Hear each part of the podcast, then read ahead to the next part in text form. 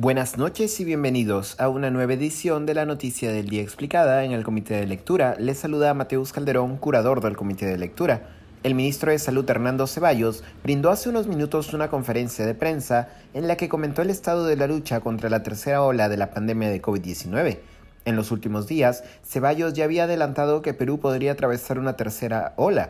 Hasta ayer había en el Perú 309 casos detectados de la variante Omicron, cepa reconocida por su capacidad de rápido contagio. Hoy, frente a la Comisión COVID-19 del Congreso, el ministro había confirmado la presencia de una tercera ola y la necesidad de nuevas medidas contra la misma, según reportó el legislador Alejandro Muñante a la prensa. Luego, en una conferencia de prensa, el ministro Ceballos presentó el diagnóstico situacional que confirma la tercera ola. El titular de la cartera de salud indicó a la prensa que en las últimas semanas hubo un incremento de casos rápido y sustancial, lo cual confirma el inicio de una tercera ola. En el caso de Lima Metropolitana, la variante Omicron ya se ha convertido en la variante principal con 53% de predominancia. Sobre el número de contagiados, indicó el ministro, todo indica que se va a mantener e incrementar. El nivel de ocupación de las camas hospitalarias para COVID-19 está en el 25%, agregó. Además de las 600 camas de cuidados intensivos que se posee en la actualidad, se ha dispuesto la compra de 300 kits de cuidados intensivos que deberán llegar en las próximas semanas, también dijo el ministro.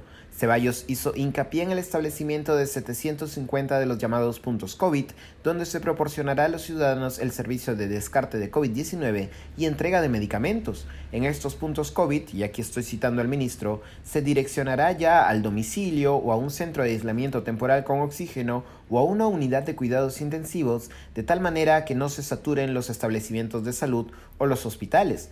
Los establecimientos de primer nivel de salud funcionarán las 24 horas del día, indicó el ministro, y sobre la vacunación, el titular del Ministerio de Salud señaló que el 18 de enero próximo llegarían las vacunas para iniciar la inmunización de los niños de 5 a 11 años. Alrededor del 19 o 20 de enero, agregó, se inicia la vacunación de los menores de edad sobre medidas adicionales respecto de distanciamiento social y otras restricciones, estas se tomarán y se anunciarán mañana después del Consejo de Ministros, indicó el viceministro de Prestaciones y Aseguramiento en Salud, Augusto Tarazona. Esto ha sido todo por hoy, volveremos mañana con más información.